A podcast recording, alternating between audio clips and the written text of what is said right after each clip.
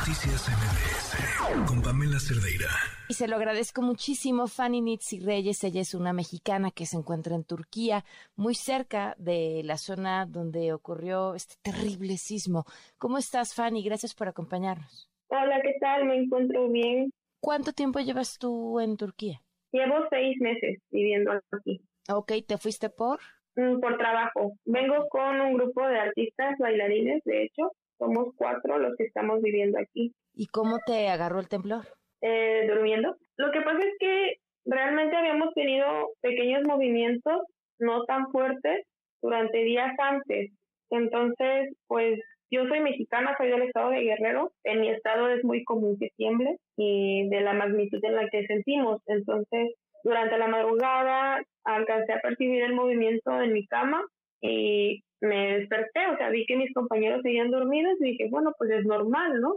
Me volví a dormir, pero minutos después empecé a recibir infinidad de llamadas de mis familiares, que si estaba bien, que porque había un terremoto, y me di cuenta de las noticias locales y sí, no, o sea, yo no imaginé que era una situación de esa magnitud, puesto que no se sintió muy, muy fuerte, pero al ver eso me espanté desperté a mis compañeros, les pedí que se pusieran en contacto con sus familias y posteriormente empezaron a salir las noticias locales, que se habían caído infinidad de edificios, que había mucha gente desaparecida, niños atrapados, personas de la tercera edad, obviamente fallecieron muchos.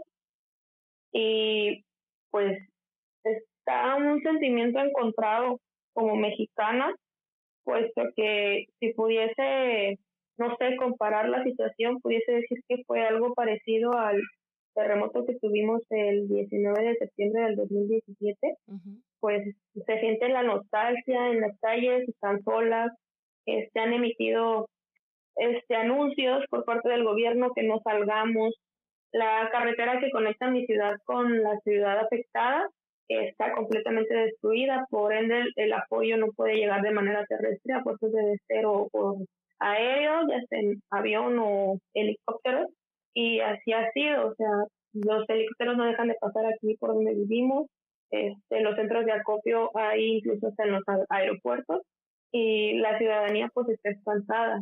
Nos han pedido que, que no salgamos, que permanezcamos en nuestras casas, puesto que no quieren que hagamos tráfico para permitir el acceso rápido de las ambulancias que se dirigen con las personas afectadas que van llegando. ¿Y les han pedido algún tipo de asistencia? Ah, no nos han pedido, o sea, apoyo. Simplemente este, son como que organizaciones que tienen de las mismas empresas hoteleras y eso, los que se han dedicado como que a entregar los apoyos y, y el gobierno es el que ha estado como que haciendo la repartición y todo ese rollo. A nosotros nos dijeron que pues no saliéramos, que nos mantengamos aquí en calma por nuestra seguridad, pero como mexicanos honestamente uno sabe que somos solidarios, la verdad hemos buscado o querido ver la forma de poder ayudar, de estar ahí presentes, aunque sea pues repartiendo, dando de comer. ¿Qué has hecho? ¿Cómo tú has ayudado qué has hecho? Precisamente por la el anuncio que nos dieron que no salgamos, pues hasta el momento no, no hemos hecho nada, no podemos hacer nada, pero ya en redes sociales nos han estado diciendo, nos han estado pidiendo, incluso hubo una publicación en una página que dijeron que si había una persona que pudiera ayudar a los que vienen de México por el idioma, entonces yo realmente el turco no te lo hablo a la perfección, pero ya te lo entiendo. Entonces busqué la manera incluso de contactarme con personas de la brigada que viene. No me han dado una respuesta hasta el momento, pero pues yo soy materia dispuesta para ir, ayudar, aunque sea repartiendo, colgando, agarrando, lo que sea, no necesariamente de rescatar, porque obviamente pues esas, las personas que vienen a, al lugar bien, bien a rescatar a la gente, pues está preparada, ¿no? Tiene conocimientos hasta de primeros auxilios.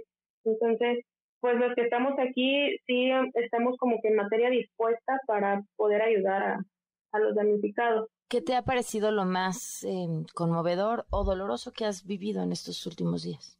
Creo yo que como es que siento que el hecho de perder gente es triste. O sea, yo tengo amigos aquí turcos que la verdad me, me da sentimiento porque nosotros como mexicanos no nos imaginamos la magnitud del cariño que otros países nos llegan a tener.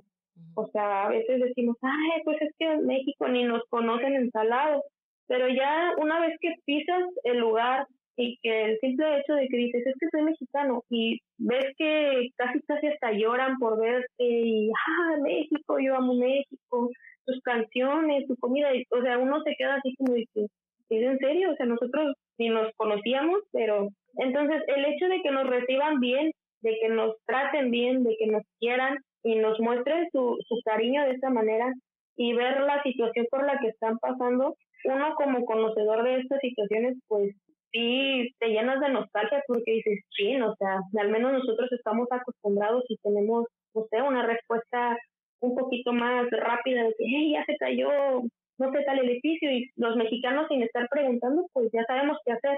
Entonces, aquí fue de que, hey, se cayó un edificio y de repente se cayó el otro y pues ya no sabía ni para dónde correr. De repente si se cae casi toda la ciudad completa, pues sí, sí es feo. Y como mamá, pues me pongo yo en el papel de los padres de familia que perdieron hijos, de los niños también que perdieron a sus padres, pues es algo que creo yo que no tiene palabras, que no tendría forma yo de, expresar el, dolor que, se está viviendo. Fanny, pues te agradezco mucho que nos tomes la llamada y te mando un fuerte abrazo. Gracias a ti. Noticias MBS